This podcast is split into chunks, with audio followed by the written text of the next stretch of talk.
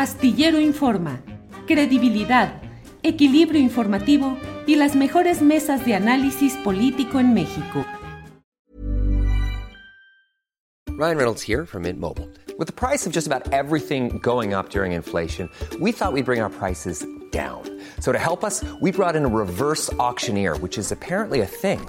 Mint Mobile unlimited premium wireless. Ready to get 30, 30, bit to get 30, bit to get 20, 20, 20, bit to get 20, 20, bit to get 15, 15, 15, 15 just 15 bucks a month. So, Give it a try at mintmobile.com/switch. slash $45 upfront for three months plus taxes and fees. Promo for new customers for limited time. Unlimited more than 40 gigabytes per month. Slows. Full terms at mintmobile.com.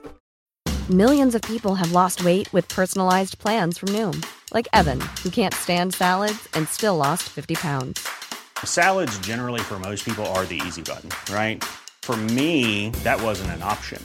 I never really was a salad guy. That's just not who I am. But Noom worked for me. Get your personalized plan today at Noom.com. Real Noom user compensated to provide their story. In four weeks, the typical Noom user can expect to lose one to two pounds per week. Individual results may vary. ¿Cuál es la función del historiador? ¿Irse solamente hacia atrás o estar muy presente en lo que va sucediendo en el tiempo actual, Lorenzo? Bueno, eso depende de tu eh, propia inclinación y decisión. En algunos casos, el historiador se va muy atrás porque es donde se siente a gusto y el presente puede eh, serle hasta eh, rechazante, repugnante. Pero en realidad todo historiador está en el presente, todos, porque al pasado le hacemos las preguntas que nos surgen de nuestra eh, realidad inmediata, aunque no lo admitamos o aunque no lo querramos.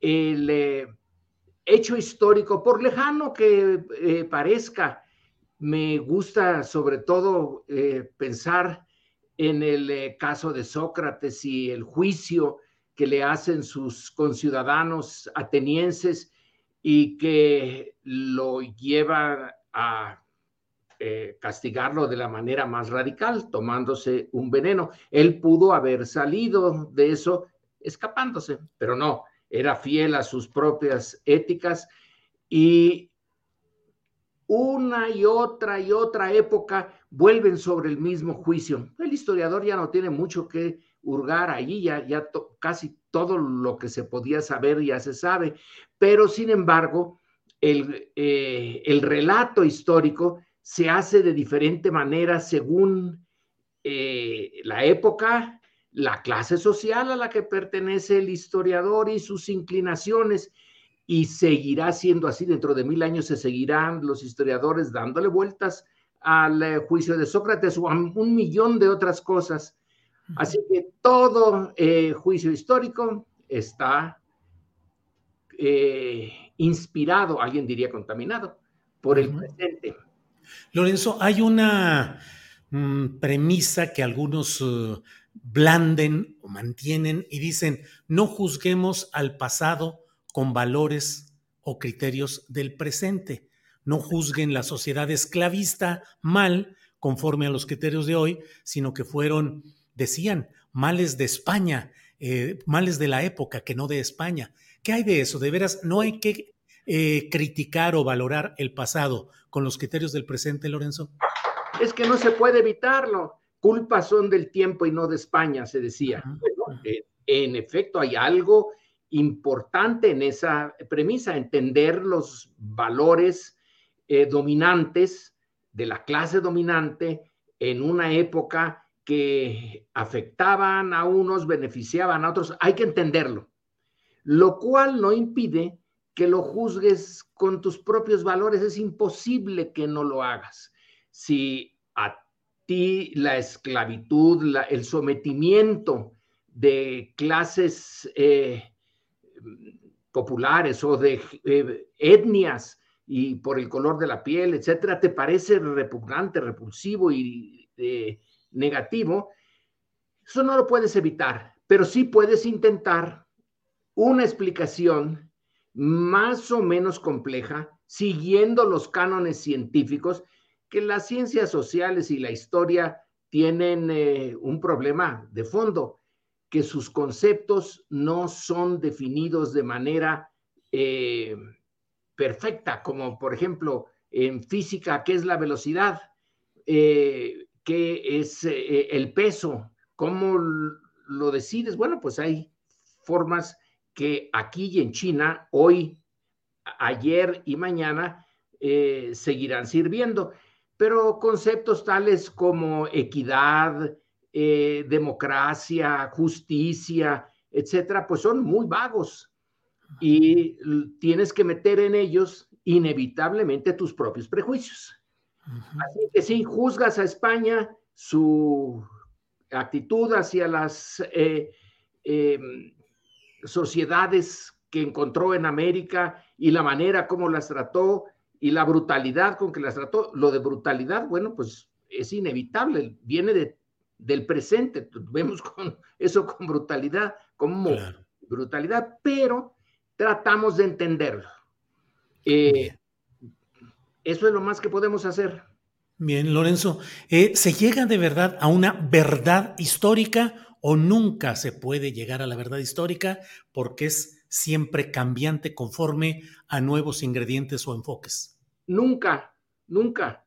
Eh, te puedes aproximar, eh, puedes hacerlo lo más serio, siguiendo las reglas de tu disciplina imperantes en tu época.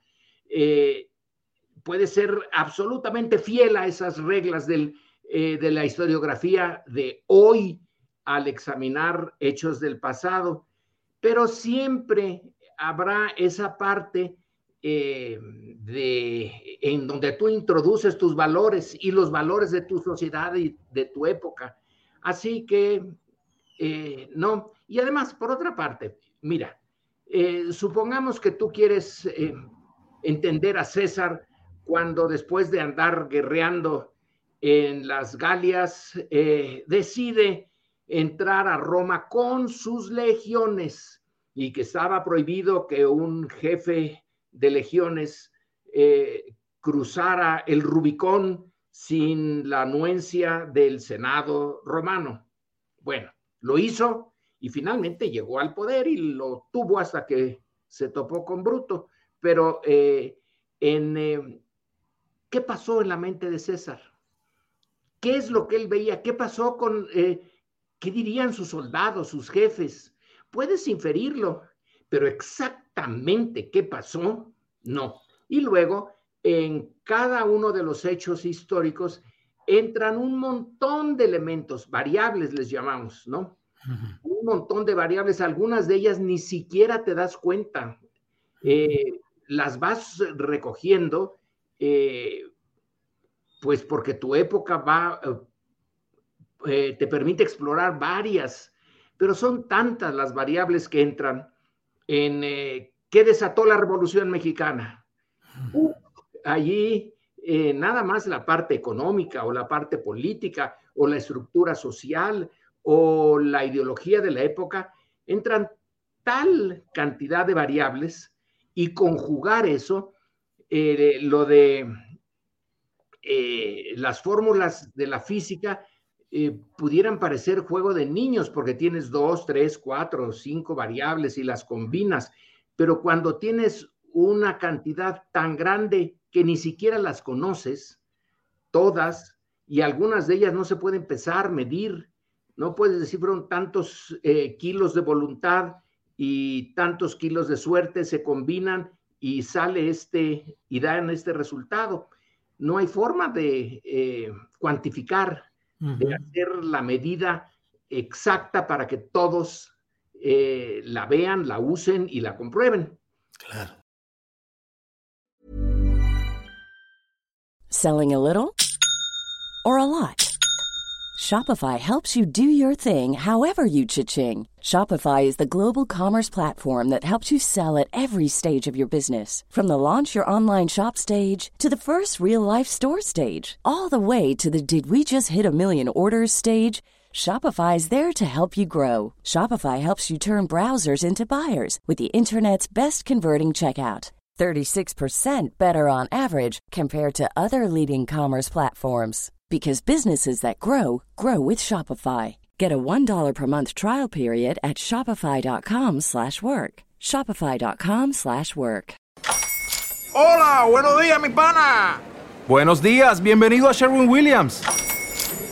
¡Ey! ¿Qué onda, compadre?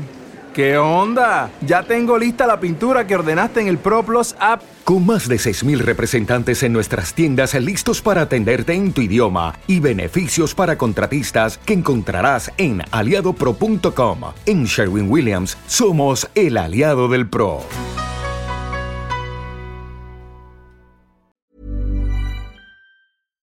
Para que te enteres del próximo noticiero, suscríbete y dale follow en Apple, Spotify, Amazon Music, Google o donde sea que escuches podcast. Te invitamos a visitar nuestra página julioastillero.com.